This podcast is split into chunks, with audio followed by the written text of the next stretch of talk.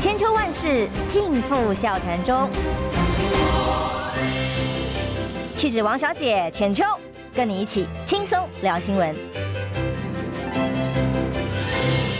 位天佛早安平安，欢迎收听中广新闻网千秋万世，我是浅秋。今天访问的是郑丽文委员。不过呢，他家虽然住在对面，但显然还在走路过来路上哈。我们等他梳妆打扮到现场来。那么南部天气好多了吗？昨天看到了很多的新闻画面，都是在高雄哇，大家冲冲冲，水上飘飘河，淹水的很严重的画面哦。那呃，很多车子可能都抛锚了。一直想到当时只要稍微淹水，所有民党议员都会跳出来痛批要喊韩国瑜到现场去。韩国瑜狼呢？为什么韩国瑜没有成功治水？为什么韩国瑜什么什么？但是这一次好像看不到这些民党议员在在说什么了，或者是他已经不帮民众监督了哦。当然，雨水的大量突然及时雨量很大，这是没有办法避免的。但避免政治化，呃，看起来只有这一次换了执政党之后，民。民进党议员才可以做得到啊！我们看到郑丽文委员已经到现场来了，当然要谈的当然是几个重要的消息，没问题。委员早安，郑丽文委员跟大家打打个招呼。大家早，为什么会慢进来呢？没问题，因为家里太近，通常都这样。通常上学的时候，如果容易迟到，小朋友都是离家里最近。隔壁围墙，而且他每我有个坏习惯，就不到最后一分钟绝不出门。对，下次应该走。而且你昨天晚上很辛苦，昨天晚上还在光晴节的节目是吗？那个一聊都到九点半的啊。好，呃，今天早上当然一早要聊的消息，当然从这件事情开始。昨天呢，呃，郭台铭先生。郭董，哦、呃，参会是吧？对，在这个参会上面席开了，后来八十几桌啊，八十五桌啊，哦，那么人凑三桌，八十八桌，呃，真的哦，人家有八十八枪，他有八十八桌，这个就厉害了哦，人声鼎沸，灰熊为老脸哦，那这些热闹的地方人士里头，甚至有蔡正元前委员哦，然后其中呢，张荣卫前县长啊，还有很多地方的议长啊，坐在那里，那喊出来一句话，他说。拿三只小只的故事，三只小猪，小猪，小猪。我之前听蔡正元讲过嘛。哦，那原来是取自这里了哈。三只小猪的故事为例，邀请民众党总统或参选人柯文哲，还有国民党总统参选人侯友宜一起坐下来喝咖啡。因为谢点林议长就坐在现在委员这个位置上，他告诉大家说，他支持这个郭台铭的原因是希望。他赶快登记参选，但是他希望他登记参选之后是要努力寻求合作的，对，就是要整合的意思啦，对吧？对，那显然他是直接站出来回应了这些地方的需求，怎么看？呃，是啊，就是说很简单嘛，没有整合的话，好，似乎就是很难赢赖清德嘛。那现在赖清德几乎就是很。很稳的，那我看他们民进党选的好轻松啊，嗯、所以民进现在赖清德，呃，唯一担心的一件事情就是美国不信任他，嗯、就是，所以我看赖清德大概花最多心思的部分，就是在怎么样取得美国的信任，去跟美国交心表态。回来的路上看起来好像好多了，也去程有得到了这个满意的表现。我觉得。我觉得最主要的原因啦，哈，就是因为美国操作这个台湾的政治这么多年，哈，从战后到现在，所以我想美国也很清楚，就是说现在赖清德当选的几率非常高嘛。我觉得这是美国呃给赖清德的一次震撼教育吧。嗯，我会比较这样子看，嗯，就是说，我觉得美国一开始是不希望赖清德当选，希望侯友谊当选。但是后来局势有了很大的变化，那我也不知道。之前还记不记得柯文哲说他九月还要再去一次美国？是哦，那现在他到底有没有再去要去？不晓得。那又你就可以看到，美国发现局势有很大的变化，然后美国发现赖清德当选的几率很高，所以决定要给赖清德一次震撼教育。那这个震撼教育就是说，第一个，你要我过境美国，我就让你知道，我要让你难看，你就很难看；我要让你风光，你就很风光。请你不要忘记，我才是老大。然后第二个就是说，你要做功课，你不要连自己踩了红线了都不晓得，你升个二百五嘛，好意外啊！那 那我我美国怎么去挺你这种人呢？啊，你这个太不确定性了，太无法掌握了。那我觉得这次赖清德是有备而去。那我我认为他事先也已经知道考题了。呃，他跟彭彭博社的访问是根本事先都准备好的，那就是要讲给大家听，讲给美国听，他是交考试卷的啦。是，我觉得他是交考卷的。那这个考卷呢，当然就是更更明白的。对，我刚刚就在想说，这么大一个麦克风到底应该挡在哪？花容月貌挡。虽然我就是嘛，虽然我的头很大，但是它也很大。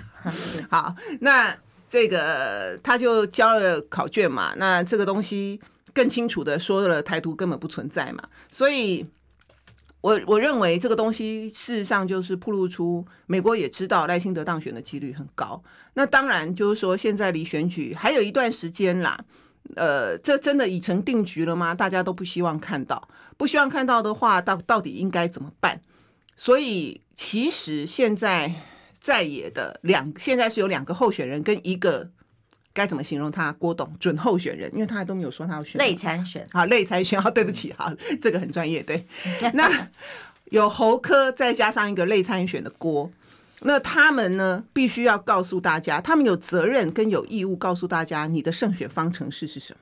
嗯，现在今天到今天目前为止，没有人告诉我们这件事。哎，只有譬如说，我们看到蔡正元这种一直奔走，然后呢，就是就是你的忧虑。当时在整个局势里面会发出这些声音，后来成为众矢之的，被也不是啦，其实也很多人支持哦，也成为了一群人追打的对象。但是还好我脚长，他们打不到我。哎，这个这是一个当时提出来你对于现况的忧虑哦。那美国其实当时也是觉得看不起赖清德的，甚至会对他。没有带带有太多的期待跟信心的，但显然你看局势演变下来，就如当时所忧虑的发展。那现在美国在看赖清德去程的时候的表现之后，在访问之后的表现之后，哎，显然在这调整上似乎得到了美国相对加上加上民调数字嘛，哦，回程给他面子多了哦，相对国土安全部前部长啦，给他的加持啦，那给他的很多官方的官员，就算是前官员一样，给他的共同呃同场的的回应，那完完全是。不一样，而且美国也对老共有交代啊。对，你看，你最怕的台独金孙说他不想当台独金孙，然后来我美国告诉大家说台独这个东西从头到尾都不存在，大家是怎么样 做了噩梦一场吗？所以 anyway，他就说台独不存在嘛，所以你们不用担心啊。那我觉得老美对老共有交代，然后呢，赖清德对老美有交代，大概就是这样子一个圈嘛。哈，好，所以我讲的。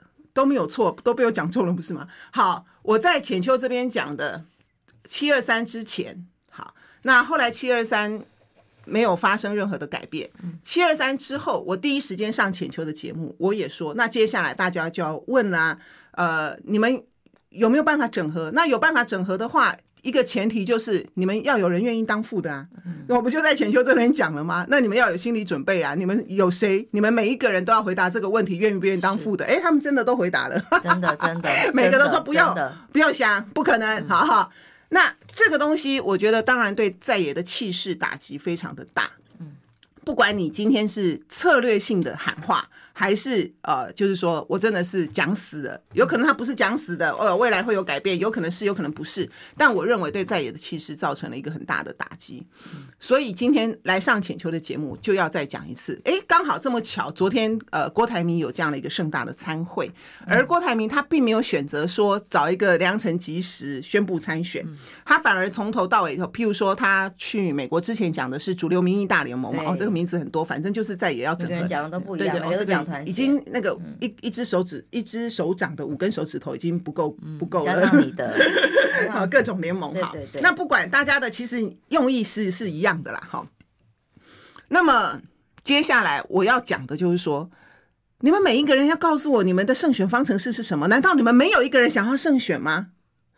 今天侯友宜说好，我们一定要努力，不要看衰国民党。那你的胜选方程式是什么呢？你要告诉大家，是跟大家说我一定会赢，这个是空的嘛？你不能喊口号啊。那今天柯文哲也是一样，所以柯文哲的问题，我都不觉得他他我上次来我就讲，他民调有天花板，他民调是不是有天花板？最近民调很明显的趋势是如此。对，然后他甚至于还下降了一些。是，那我我觉得我的解释，他不是因为什么被民进党打丑女啦，哦、也不是什么去开演唱会啦，因为这些人本来就支持他，他不会因为这种事情，他怎么可能会因为民进党攻击他而不支持他呢？蓝军的支持者归队了吗？我认为是，我认为最主要的理不是归队。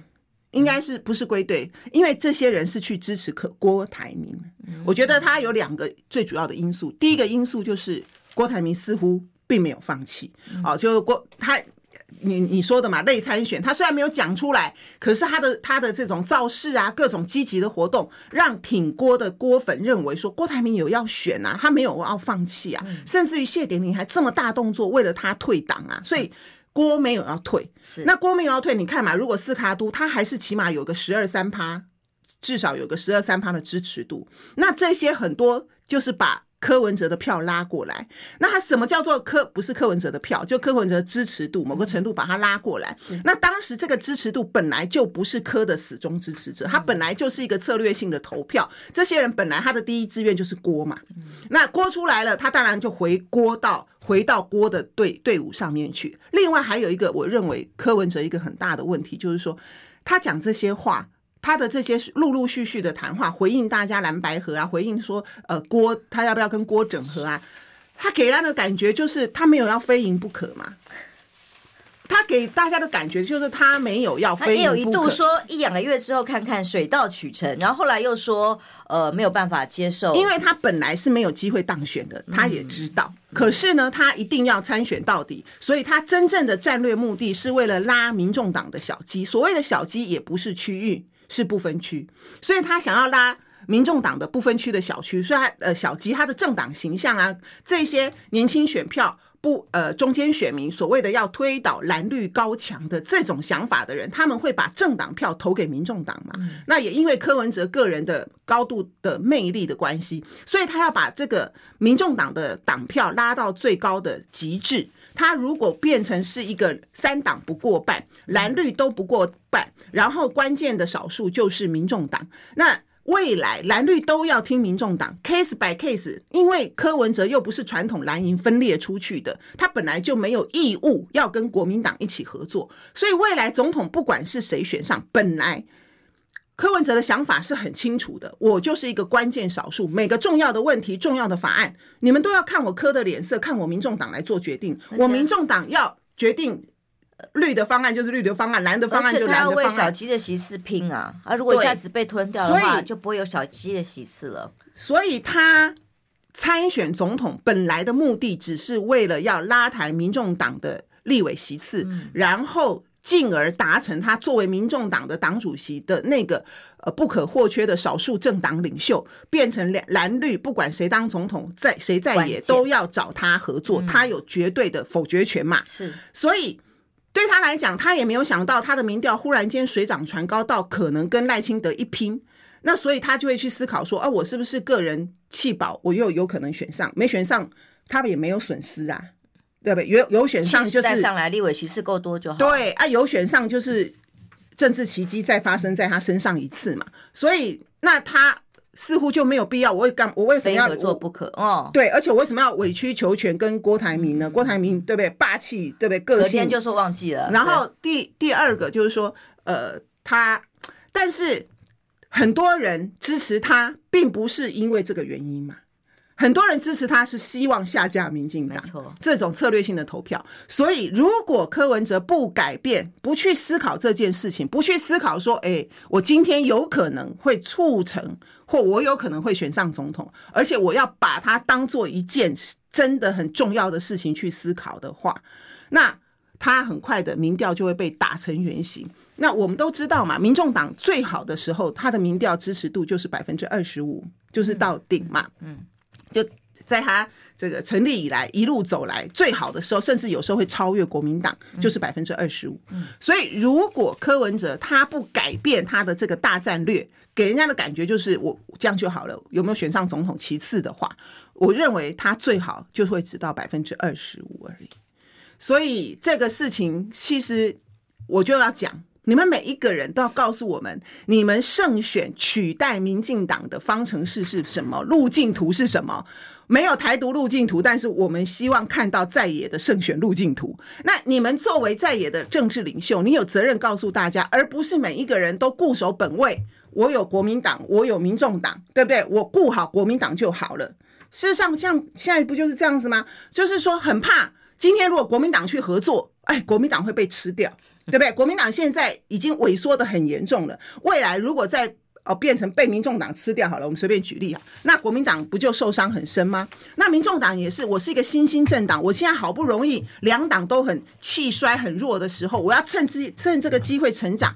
当你们想到的都是自己政党的存的成长，其实柯文哲这也是很自相矛盾的。他不是因为他当时组党的时候就曾经被大家批评过一次嘛？那然后你现在果然民众党有党就有包袱啦，这个这个。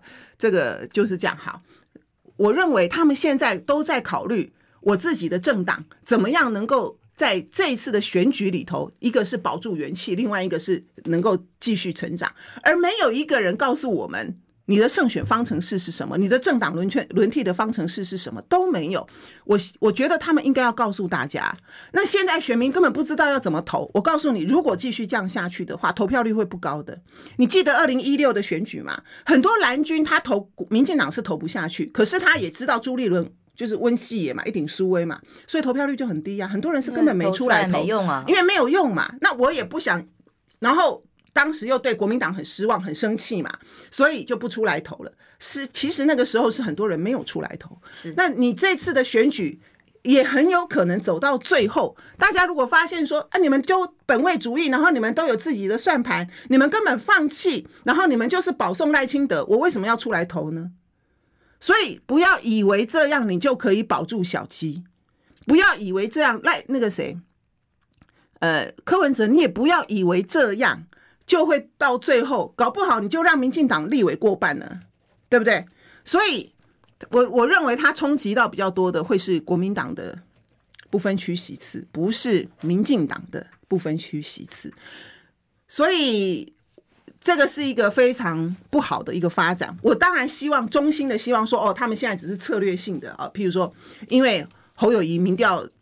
那个时候局势很不好嘛，不想让人家觉得说他只能当副的嘛。那柯文哲也会觉得说，我现在正在成长啊，我在成长中，不想当亲民党或送新党啊的副的。好，那所以柯文哲这个当然还有另外一个战略性的用意，就是说希望压迫郭台铭做他的副的啦。就是说如果柯郭配的话，诶，也是大有可为。但是问题大家都知道，因为郭台铭毕竟不是政治中人，他也不可能，我觉得他也不可能去阻挡啦。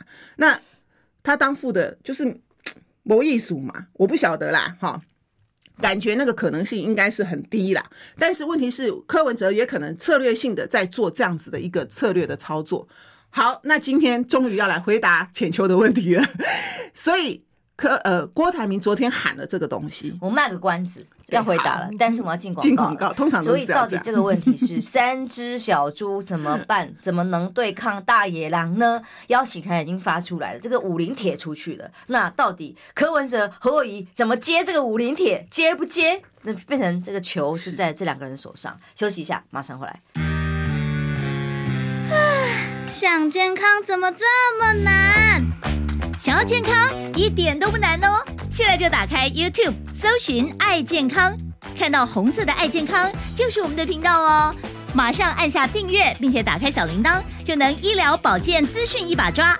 想要健康生活，真的一点都不难，还等什么呢？爱健康的你，现在就打开 YouTube 订阅“爱健康”。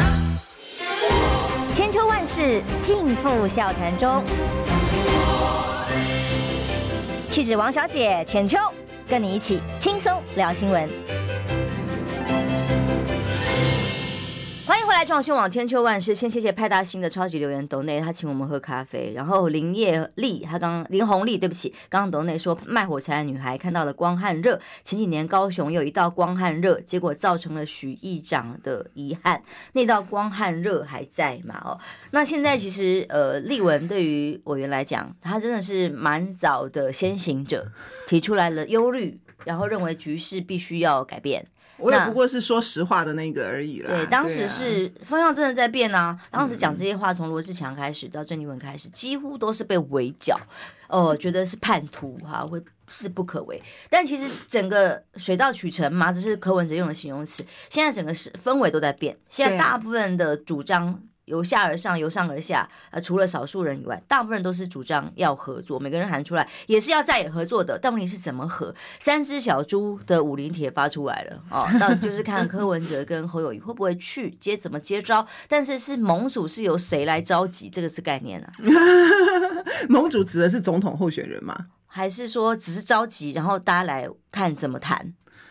不，怎么谈就是我说的嘛。嗯，那你要怎么谈？如果你们每一个人都这样子棒哇哇啊，不被啊不被拴好屌，刚他被够给给得盘，那有什么谈好？那就没得谈，再怎么谈也没有结果啦。嗯，那你们如果说三个人把你们的胜选方程式拿出来，甚至于我就说，呃，浅秋不是也有在提嘛？就是说，如果韩适合当这个汤扣，他愿意的话，也是一样啊。那。他们三个如果有盲点，因为有时候当局者迷，你知道吗？好，那如果有人也可以从旁边看，找出一个三赢，就是三个人，你们都要讲事，都都要务实啦，对不对？那龙酸美调，龙博熊林熊都没有像你们想的这种如意算盘，不要再做梦了啦！大家回到现实嘛。那回到现实之后，提出一个又能够赢，然后呢，对三个人都好的方案。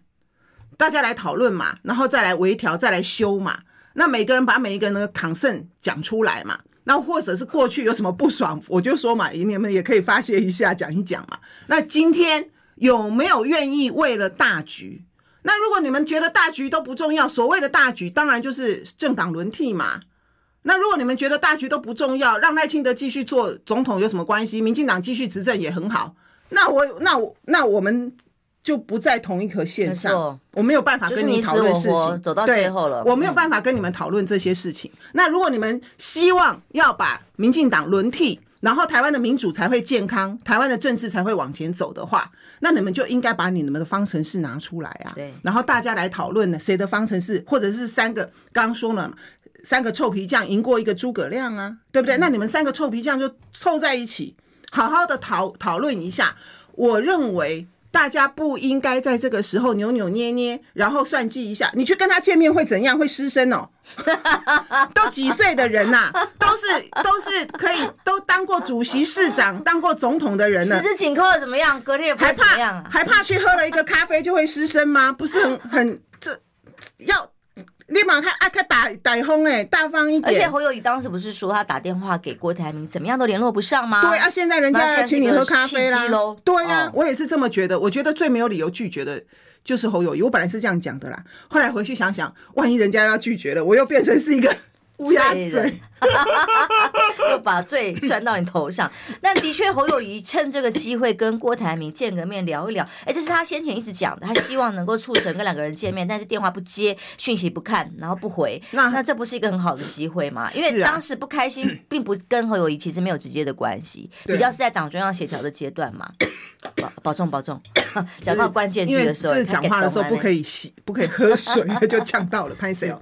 所以我觉得。你们在这个时刻，而且未来，如果你们连党里头不要说超越蓝绿了啦，连非绿的都没有办法见面讲事情，你们这些领导人未来有办法超越蓝绿，未来有办法跟老共谈判协调，跟美国谈判协调，那你你不是在骗人吗？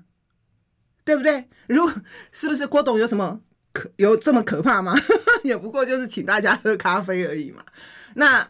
我觉得是这样子，就是说，一个成熟的政治人物，民主政治就是要听不同的意见，然后最后妥协出一个大家能够接受的方案，是不是像大家说的一定要照我的才行？不照我的就是背叛，就是妥协，就是出卖。那这个台湾的政治永远会是一个僵局，这是一种非常政治幼稚的讲法。民主政治就是要有各种不同的声音跟利益，那大家怎么样来？讨论，然后最后一个妥协的版本出来，所以我一直说啦，内阁制才是解方啊！只要总统制，台湾就永远是这样子的一天。我实在是很反对这种美国当时因为没就去掉了皇室嘛，没有国王，没有没有皇帝嘛，那只好用用选的选一个皇帝出来啊。所以才会有这个很奇怪的总统制，对啊，所以其实总统制是一个很糟糕的制度。台湾就是应该改成内阁制，我们是双手掌，莫名其妙的双手掌。然后这是，然后我们又没有像法国的那个两阶段选举，我也讲过，你两阶段选举像法国这样子的话，大家也不用吵成这样，反正第二阶段一定要再重选一次，再选一次，产生一个过半的一个。所以内阁制说不定是这一次可以谈合作的解方吗？唉，如果可以，因为那个修宪门槛真的很高啊。如果你那个是还要加入民进党的共识，嗯，那目前有可能修宪。尊重，如果是当选人愿意尊重这个模式的话，还是有其可能谈的可行性。对，那方向好。那所以现在回到这个最最重要的问题嘛，就是郭董抛出来了，那你们三个，接接？我认为应该要去谈。谈并不代表一定会谈成，也有可能谈不成嘛。是对。那你不管怎么样，就是告诉大家说，你每一个负责任的政治领导人，你就要告诉大家，今天这个局面，你的主张是什么？为什么你的主张是一个合理的、可行的，而且对大家都好的一个主张？那这个主张最后。呃，经过什么样的修正，所以我们得到一个好的方案，这两个可能嘛，一个好的方案，所以三个人就出来告诉大家，我们现在决定要这么做，希望大家跟我们合作之后，我们才能够为台湾的民主开创一个明天。大家不要本位主义，这是一个很好的结果。另外一个结果就是讲完了之后，讲来讲去，真的讲不成，没有办法形成一个共识，那就出来，我们努力过了啊，为什么不成？大家讲清楚嘛，对不对？这。不能够变成一个成熟的大人来处理事情，一定要像幼稚的中二生处理事情吗？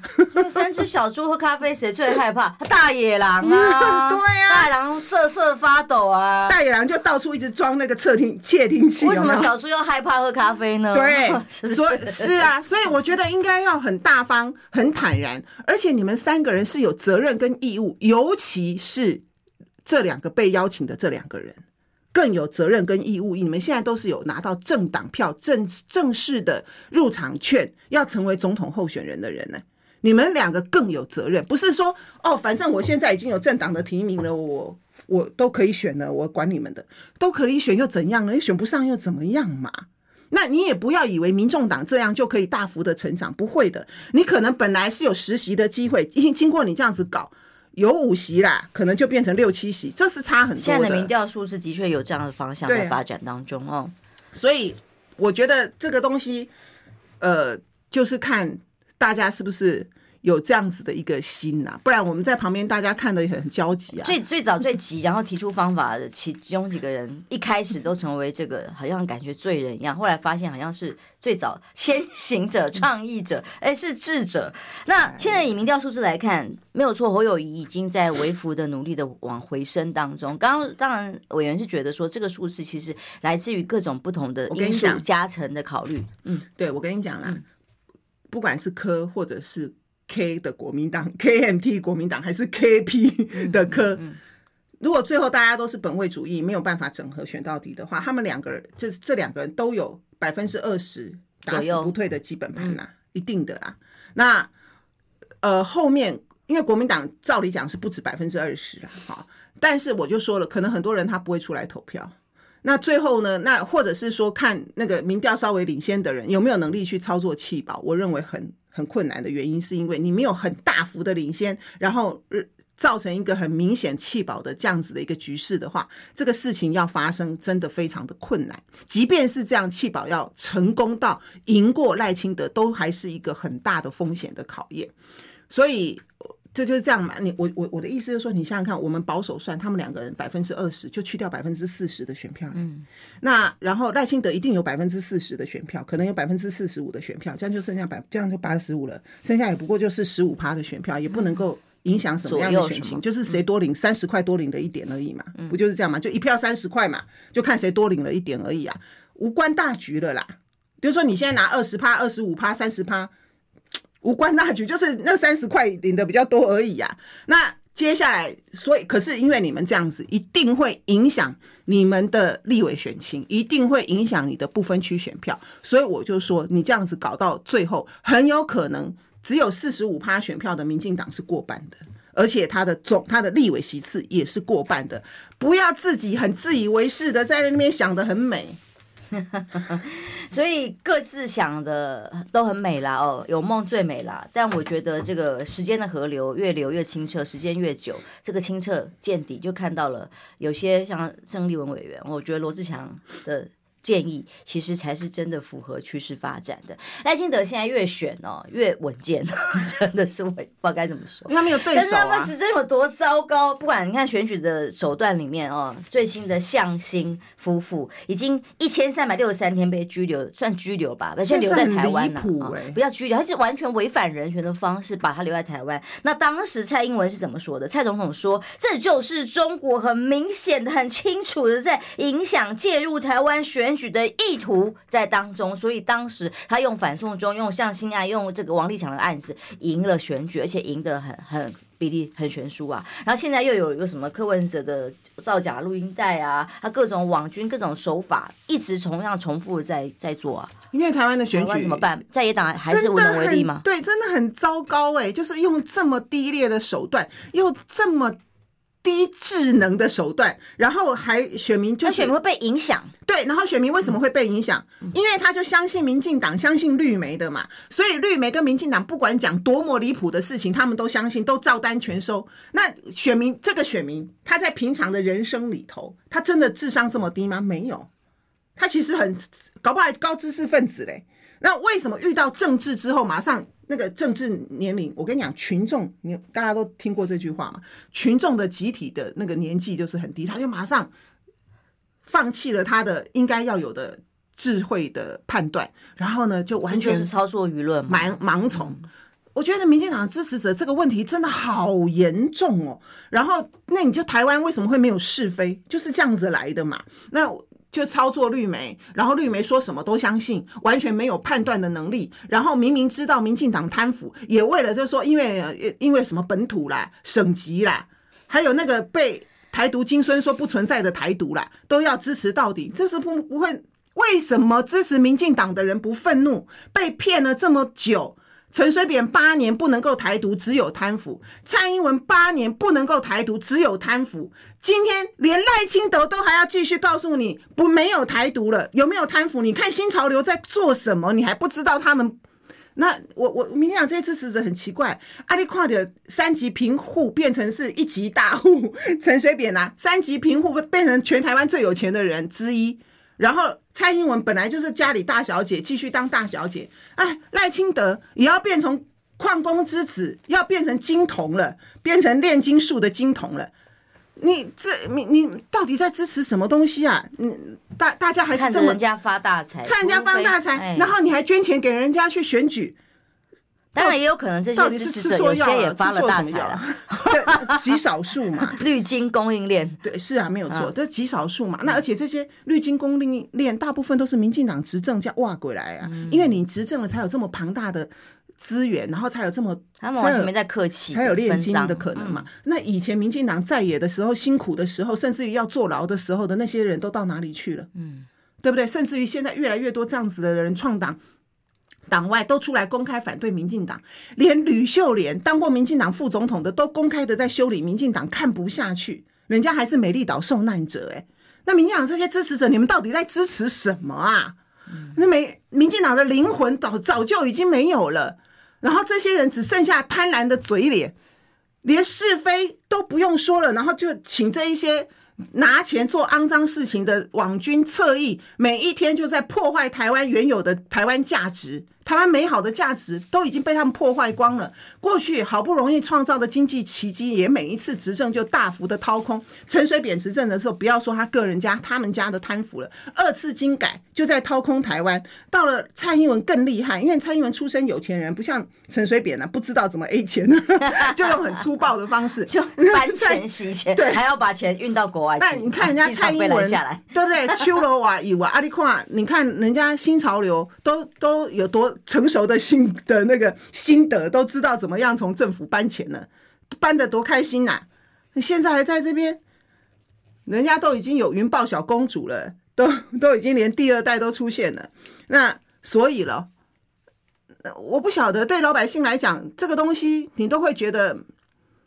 不能够再多忍受一天，民进党再继续这么的唱秋，那他们这些人好像也不要不紧呐，阿玛西嘎给去算嘎给耶，也不告诉大家为什么你们能真的要挺着胸膛倒下去吗？对啊，他不能赢，对啊，挺着胸膛倒在那边干什么？啊，你们这些人是怎样？赖清德派来的吗？哦。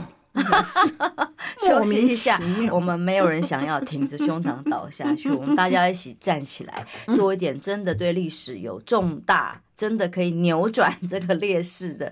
呃，台湾的未来在大家手上。对呀、啊，本来民进党是稳输的，是稳输的耶，稳输的耶。嗯，啊，你看民进党每次都可以逆转胜，都靠谁？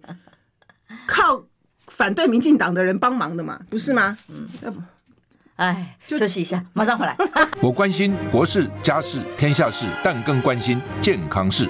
我是赵少康，推荐每天中午十二点在中广流行网、新闻网联播的《听医生的话》。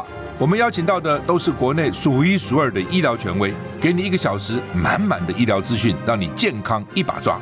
除了收听以外，还要到 YouTube 频道上订阅 I Care 爱健康，按赞、订阅、开启小铃铛，爱健康三支箭，一件不能少。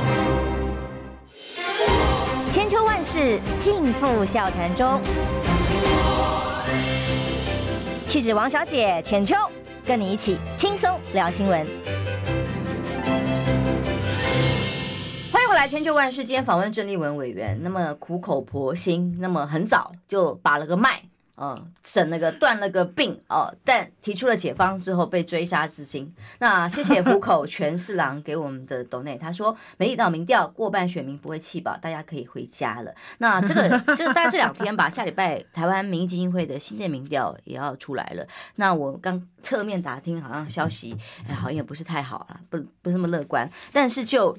呃，侯办的说法是说，国民党因为整合建校的关系哦，所以侯上柯下拉锯正在扩大当中。柯文哲的民调的确在下跌，而侯友宜的民调微幅在上涨，所以侯侯办认为很有信心，正在往更好的方向走。我觉得这个对侯办侯友宜来讲，是他手上的筹码跟资源变多了。如果可以把自己的民调还有自己跟选民能够说服的能力往上拉抬，那当然就可以有利于接下来跟别人谈嘛。那但重点。重重点就是你要谈嘛，哦，对不对？所以这个喝咖啡不是说因为喝是郭台铭邀的人就就不能去，就是牛鬼蛇神嘛，哦，那在中部办那一场，难道是谁说的牛鬼蛇神吗？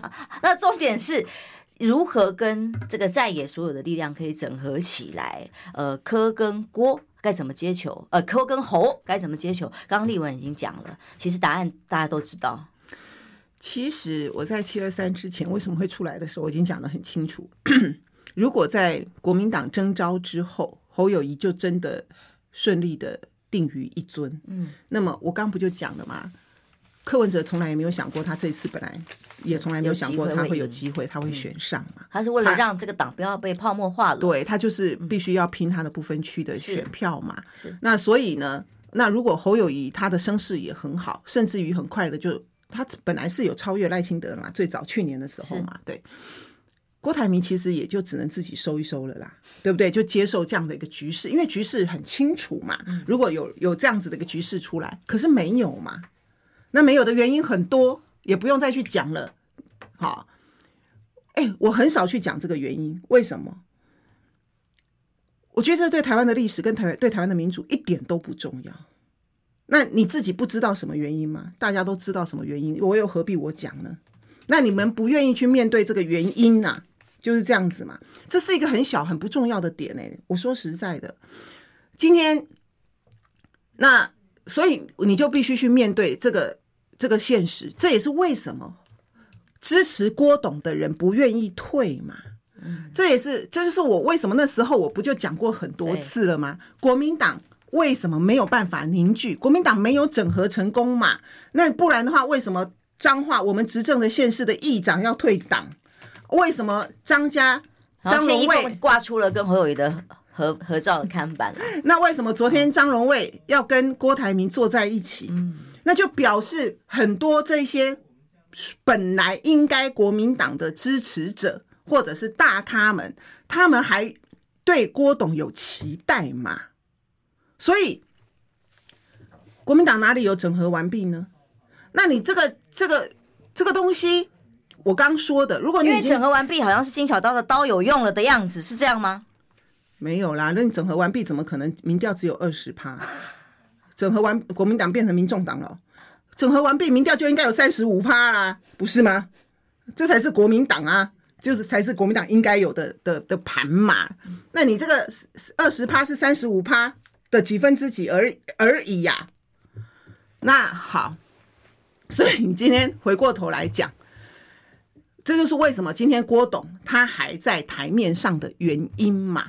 好，那郭董也知道说，三只小猪，他讲的三只小猪，没有人一枝独秀嘛，没有人一枝独秀，就出现了一个很大的问题，就是你们要不要整合嘛？我不就讲了房间里的大象嘛，也在你节目里面讲的嘛。嗯，对呀，今天有。有上有下，有上有下，也不过就是五 percent 以内，三 percent 以内这种非常微幅的一个调整。所以今天我就说柯文哲他下跌了，是比较值得讨论的现象。跟为什么我一开始有讨论过了，谈过了。所以今天老百姓的期待是什么？你们不能够假装不听见，嗯。不能够假装不回应，你每天只回应那二十趴的人是什么意思啦？你懂我的意思吗？明白。好，现在有六成的人说要政党轮替，你们都只回应那个二十趴的人，你们各自的二十趴，然后剩下的二十趴就不管他了。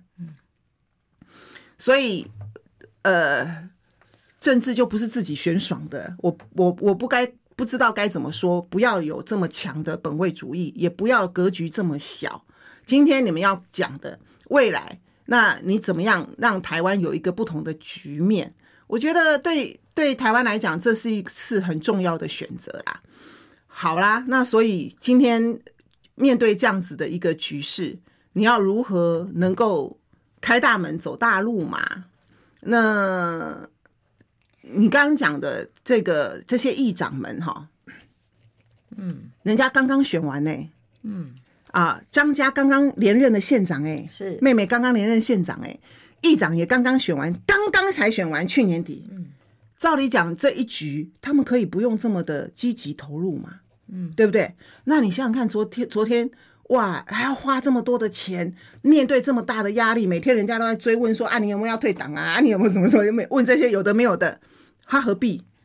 他们在中南部从来也不不出风头的人，也很少面对媒体的人。这点你讲得很清楚哦，民进党执执政权在手上，拿着司法当工具砍啊杀啊，这些地方的人都不知道自己明天会不会拿什么名义来入罪。嗯，这个每个人都岌岌可危。所以你看哦，这个有意思的是，朱立伦提出来叫做执政大联盟。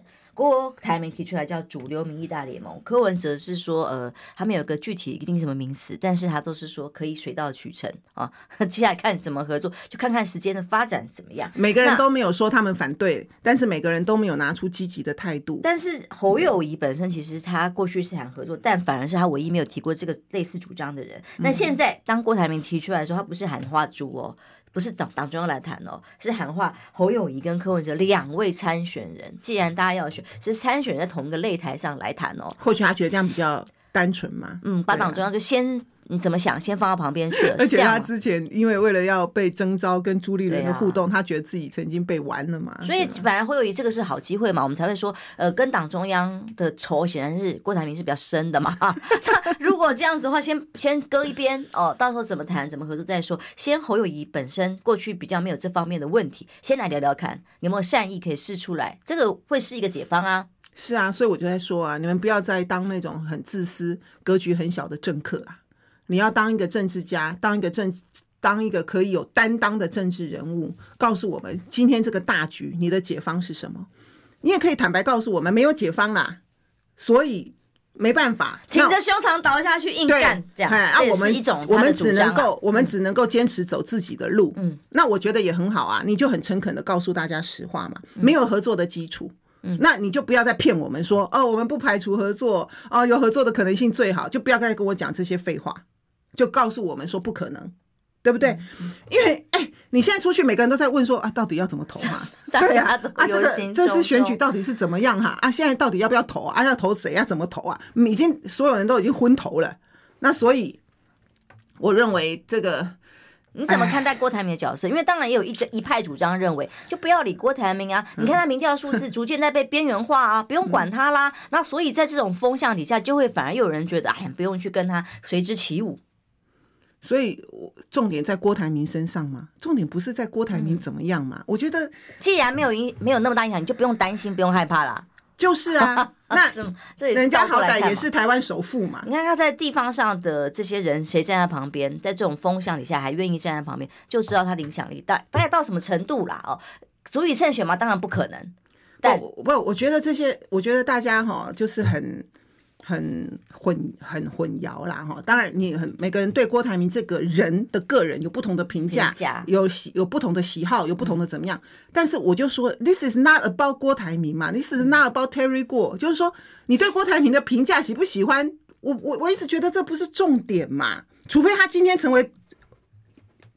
出来之后是他，他是个候选人了，好不好？好，假设三个人见喝完咖啡之后出来，郭台铭是选总统好了，那郭台铭就要说服大家，为什么？对，为什么是他？为什么他最适合？嗯，不就是这样而已吗？所以你们，我才会说不能够很幼稚的说哦，不喜欢他，我不想看到他。我我刚刚就有讲过了，你们三个人要去谈出一个什么叫做胜利方程式，这个胜利方程式。为什么要取代民进党？然后你们拿什么取代民进党？你们取代了民进党之后，还有很重要的，我还是要再讲三遍。你们要把台湾带到哪里去？嗯这个东西很重要嘛。那你们三个人都没有任何交集吗？哇，台湾这么棒啊，有这么多不同的路线，对台湾的未来的解放有这么多吗？没有吧。第一个，台湾不要打仗，你们三个人有哪个人反对的？那告诉我们不打仗的做法是什么嘛？是保证未来四年绝对不会打仗，这就是我跟赖清德最大的差别啊！嗯、啊，我会我怎么做到嘛？步骤是什么？对呀、啊，好，第二个、嗯、反贪腐啊，你们三个有不一样吗？嗯。谁告诉我你们三个不一样？那怎么反贪腐？对不对？郭董，我钱已经太多了，我不需要来贪呐、啊，贪这么一点点钱，我用赚的还比较快，对不对？他本来说零到六岁我来养，贪污还不不如他直接去赚的钱，哇，他不可能贪腐。柯文哲不可能。那个谁，侯友谊说他要重新这个恢复特征组。好，侯友谊说我要恢恢复特征组，你们三个人有谁反对吗？没有。在政见上其实很多一致，能源也是啊。对，我正要讲嘛。那第四个能源嘛。啊，重启核能啊！你们三个有人反对吗？现在其实整合的差不多，这种议题的整合，好像你说这些这些人有没有很好笑啊？嗯，我我今天是选总统，又不是选女婿，又又不是选枕边人，我还喜欢说，我平常看他看不看得顺眼，看不顺眼，平常我要怎么样跟我我们这三个人，你说不要说各位了，连我是政治中人，连我是现任的立委。我一年也不会碰到他们一次，好不好？三年也没有碰到过他们一次，好吗？连我都不会碰到他们呢，谁会平常跟他们互互动跟相处？所以对于一个选民来讲，就是你们谁能够拿出台湾正确的方向，而且告诉我们你们做得到？哎，讲的很好听是一回事啊，到时候执政的时候做不到啊，对不对？没有执行力嘛。好，柯文哲不是说执行力、执行力、执行力很重要吗？所以你们。这些东西都没有义务告诉我们吗？你们会如何胜选啊？如果有很好的理念，又选不上，有什么用？选不上有什么用？啊，要选上才能够做得到啊。然后第二个，选上了以后，这些很好的理想，你们怎么做得到？证件怎么整合？像赵春山教授说的，对，证件不是辩论比赛赢了就可以做到了。当时。马英九的政见很好啊，压倒性的选上了。结果他选上了以后，为什么执政很多事情都做不到？为什么民进党在国会是少数都可以挡住国民党执政，破坏国民党执政？所以选举不是选上了就没事，选上你要做到啊，你要四年还是要做到啊，你还是要能够有能力兑现啊。对啊，然后结果你到时候社会住宅好了，那今天换成你柯文哲上台之后，你真的会？跟蔡英文不同，就真的盖得出来吗？哎、欸，这不是这不是用讲的很快啊，用反对的很快，好吧？所以啊，那结论，三个小猪，哎，可不可以？你们欠我们的功课，赶快拿出来了吧？嗯，告诉我们解。你们这些选总统的人，是不是可以告诉我们你们的胜选方程式是什么？然后胜选了以后，你们要把台湾拿带到哪里去？你如何能够做得到？可不可以告诉我们呢、啊？然后怎么赢？对呀、啊，啊，不然我要怎么选呐、啊？